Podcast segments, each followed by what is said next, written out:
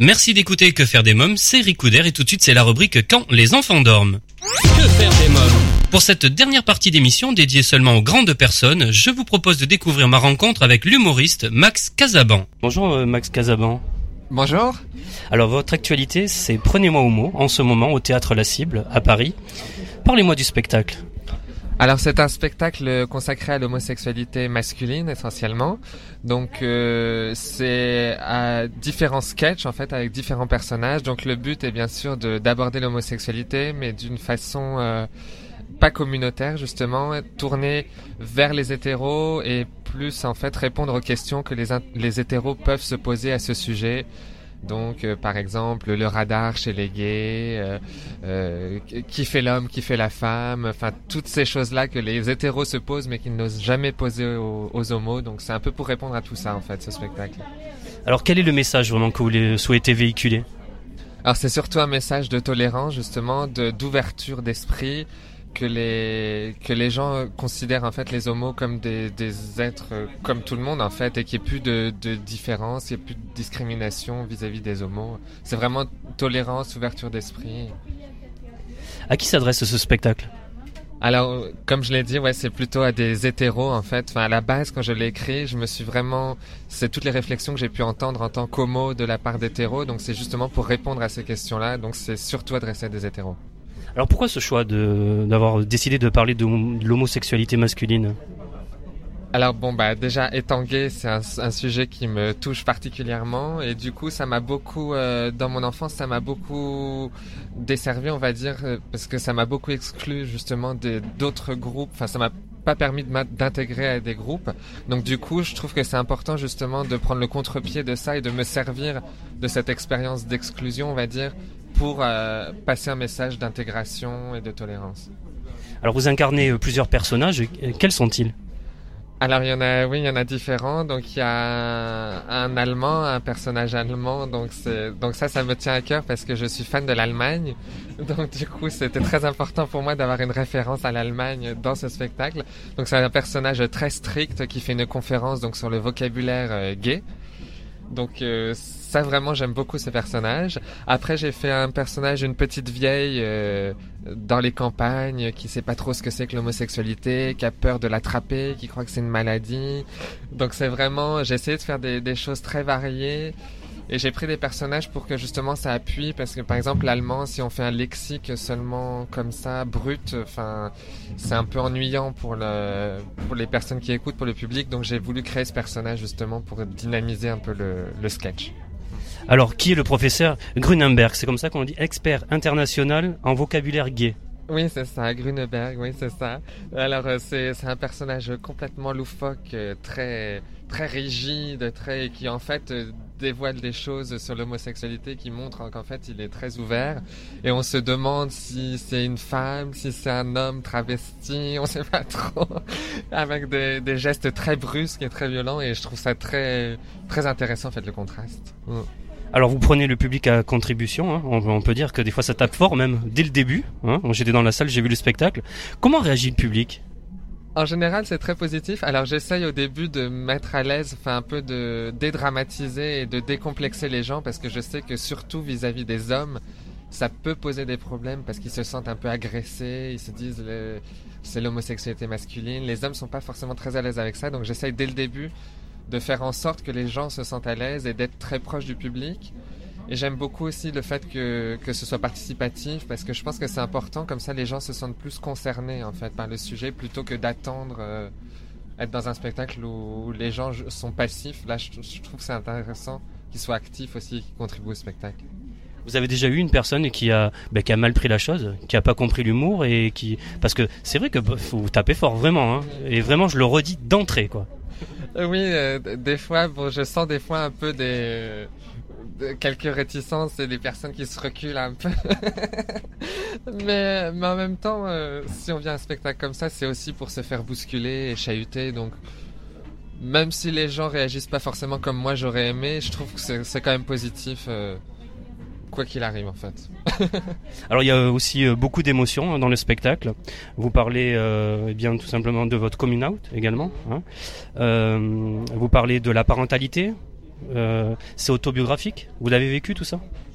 Alors le coming out, oui, je l'ai vécu. Donc là, comment j'en parle, oui, c'est vrai que c'est toujours compliqué le coming out. On ne sait jamais trop à qui le dire, comment le dire, à quel moment. C'est toujours euh, compliqué. Donc ça, oui, je l'ai vécu. Après, le, thème de la parentalité, non, je l'ai pas vécu parce que j'ai pas d'enfant.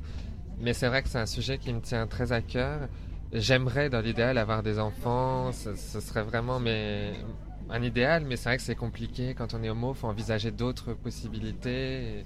C'est pas forcément évident, mais ça me tient à cœur ces, ces sujets. C'est important de les aborder, je pense. Alors que, pensez-vous justement bah, de, l'adoption euh, de, de couples gays? Moi, je trouve ça très bien parce qu'après, enfin, que les gens soient gays ou hétéros, enfin, ça change rien. Après, je, si l'enfant a de l'amour, c'est le principal. Et pour moi, ça me pose aucun problème. Et j'ai du mal à comprendre les gens justement qui manifestent contre. Enfin, quand je vois la manif pour tous, je vois pas quel est le, en quoi ça leur pose problème en fait. Enfin, c'est la vie des gens. Euh, chacun vit comme il en a envie en fait. J'ai du mal à vraiment à comprendre ce, mécanisme de la manif pour tous. Alors justement pour votre coming out, comment comment vous avez décidé de franchir le pas d'en parler à votre famille? Alors euh, en fait euh, j'avais 18 ans quand je l'ai fait. Et c'est parce que j'avais c'était j'avais mon premier copain en fait et je suis donc quand je suis parti j'ai dit à ma mère que j'allais voir des amis tout ça et en fait quand je suis rentré j'ai dit bon bah en fait c'est pas un ami que j'ai été voir, c'est mon copain, on est ensemble, je suis homo. Et c'est comme ça que ça s'est fait. Et après, ma mère s'est chargée de, diffuser l'information au reste de la famille. Donc en fait, ma mère l'a dit après à mes frères. Et, mes parents sont divorcés. Mon père l'a pas su tout de suite parce que j'avais un peu plus de mal vis-à-vis de mon père.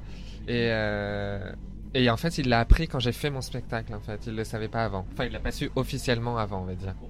Alors comment il a pris? Parce que j'allais vous poser justement la question, comment votre mère l'a pris, comment votre frère l'a pris? Mais alors là, on va commencer par votre père, alors parce que ça a été un choc pour lui, non? Euh, bah, je pense qu'il s'en doutait, il s'en doutait, mais après, euh, on n'en a jamais vraiment parlé euh, officiellement. Enfin, on va dire, ah, il est venu à mon spectacle à la première, en fait, quand j'ai joué en 2014, c'était et bah du coup, il l'a, il l'a su comme ça. mais c'est bien passé. Enfin, je pense qu'il n'a pas de problème avec ça. Euh, par rapport à votre maman, ça s'est passé comment? Moi, ça a été aussi. Ça a été. Euh... Bon, elle a. Oui, si elle l'a bien pris. Après, des fois, elle a, elle a, un peu de mal à comprendre. Euh, elle me dit des fois que c'est un peu contre nature, que c'est. Euh, donc bon, après, je comprends son point de vue et ça m'empêchera pas d'être gay. Enfin, c'est pas pour ça que je changerai. et votre frère? Mes frères, ça se passe bien. Enfin, pareil, j'en ai pas parlé directement avec eux. Mais ça se passe bien. Il me demande si j'ai un copain, comment ça se passe. Il n'y a pas de problème. On est très ouvert. très bien. Alors, euh, est-ce que vous en avez souffert étant plus petit? J'ai cru comprendre que oui au début de l'entretien. Ouais, j'en ai pas mal souffert en fait parce que bah, je me suis rendu compte, je devais être au collège à peu près. On se rend compte qu'on regarde plus les, les hommes que les filles. Donc du coup, on se dit oui, on est un peu à part, et puis les gens nous font ressentir aussi qu'on est à part, avec des réflexions, donc ça isole beaucoup, et en plus la période du collège, c'est une période, euh, c'est très dur, parce que les gens sont, sont entre eux, c'est des réflexions, et puis il suffit d'être un peu différent pour que ça s'accentue encore plus. Donc c'est vrai que j'ai passé euh, une enfance très solitaire, on va dire, donc j'étais très bon élève, parce que je me réfugiais un peu dans l'école, donc donc j'étais ouais tout le collège très assez seul, le, lycée un peu, et après ça s'est débloqué plutôt à la fac où là j'ai commencé à l'assumer aussi pleinement, à à ne plus faire attention en fait aux réflexions des autres. Mais c'est pas évident, c'est vraiment un combat quoi. Enfin, c'est vraiment très dur, je trouve. Mm. La scène, ça vous aide justement, c'est une thérapie? Ah oui, oui. Ah oui. Ah mais déjà, rien que d'avoir écrit le spectacle, même sans l'avoir joué, au tout début, ça, ça libère déjà beaucoup de choses. Et puis aussi vis-à-vis de la famille, des amis, tout ça. Là, ça, on aborde plein de sujets qu'on n'aborde pas forcément euh, spontanément, on va dire. Et du coup, ça, c'est une vraie, ça a été une vraie délivrance. Et là, maintenant, de le faire sur scène, c'est encore mieux, quoi. Enfin, c'est le summum, quoi. Alors, euh, quel conseil donneriez-vous aux parents qui nous écoutent et qui ont euh, bien un doute sur l'orientation sexuelle de leur enfant, de leur petit garçon ou leur fille euh, également? Comment doivent-ils réagir? Vous avez un conseil à donner? Euh, C'est pas évident comme question.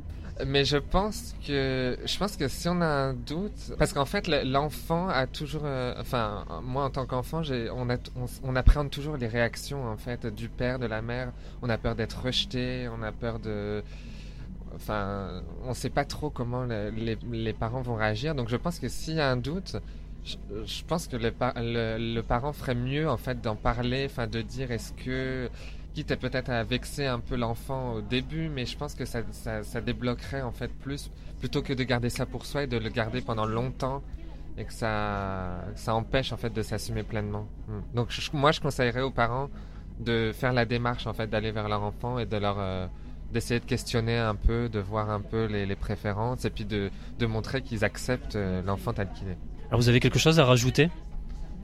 Venez me voir. Donc tous les samedis à 21h30 à la cible, au moins jusque fin mars et, peut-être plus. Donc venez, c'est ouvert à tout le monde. Ce n'est pas un spectacle communautaire, c'est adressé aux hétéros. Et euh, vous verrez, vous aurez plein d'émotions, du rire, euh, de, de l'humour, de la, de la sensibilité. Il y a tout ce qu'il faut, venez. Merci euh, Max Casaban. Merci à vous. Alors si vous souhaitez avoir davantage d'informations sur Prenez-moi Homo, en ce moment au théâtre La Cible, vous trouverez un lien sur le blog quefairedesmoms.fr dans l'onglet programme de l'émission, également un lien vers l'association Le Refuge, agir contre l'isolement des jeunes. Et eh bien voilà, nous sommes au terme de l'émission. Merci d'avoir été à l'écoute de ce nouveau numéro de Que faire des mômes. J'espère que vous avez passé un bon moment en notre compagnie. Je voudrais remercier nos invités, le groupe Minibus, l'humoriste Max Casaban, Thierry Schmidt, de Kiddies. J'embrasse très fort ma petite nièce Erika. Je vous invite à vous abonner à la newsletter de l'émission en vous connectant dès maintenant sur le blog quefairedesmoms.fr.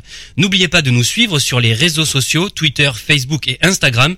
Que faire des mômes pour aujourd'hui, c'est terminé. On se quitte en musique avec Elliot, auteur, compositeur et interprète de 19 ans, repéré dans l'émission The Voice saison 3 dans l'équipe de Jennifer.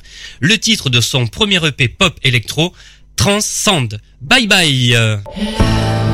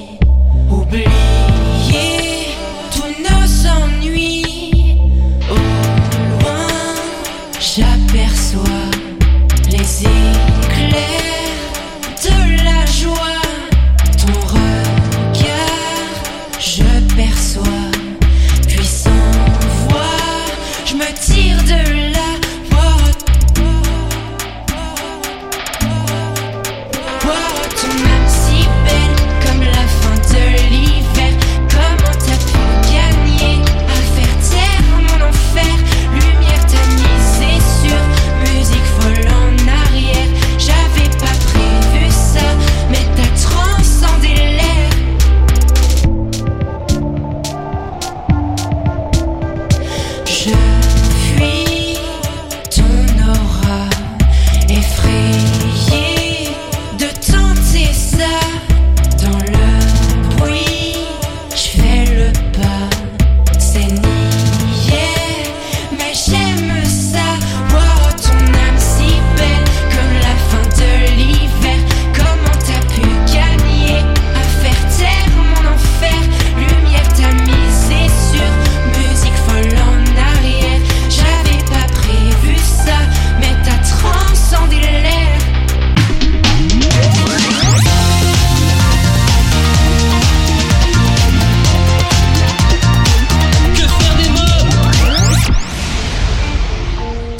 vous a présenté l'émission Que faire des mômes?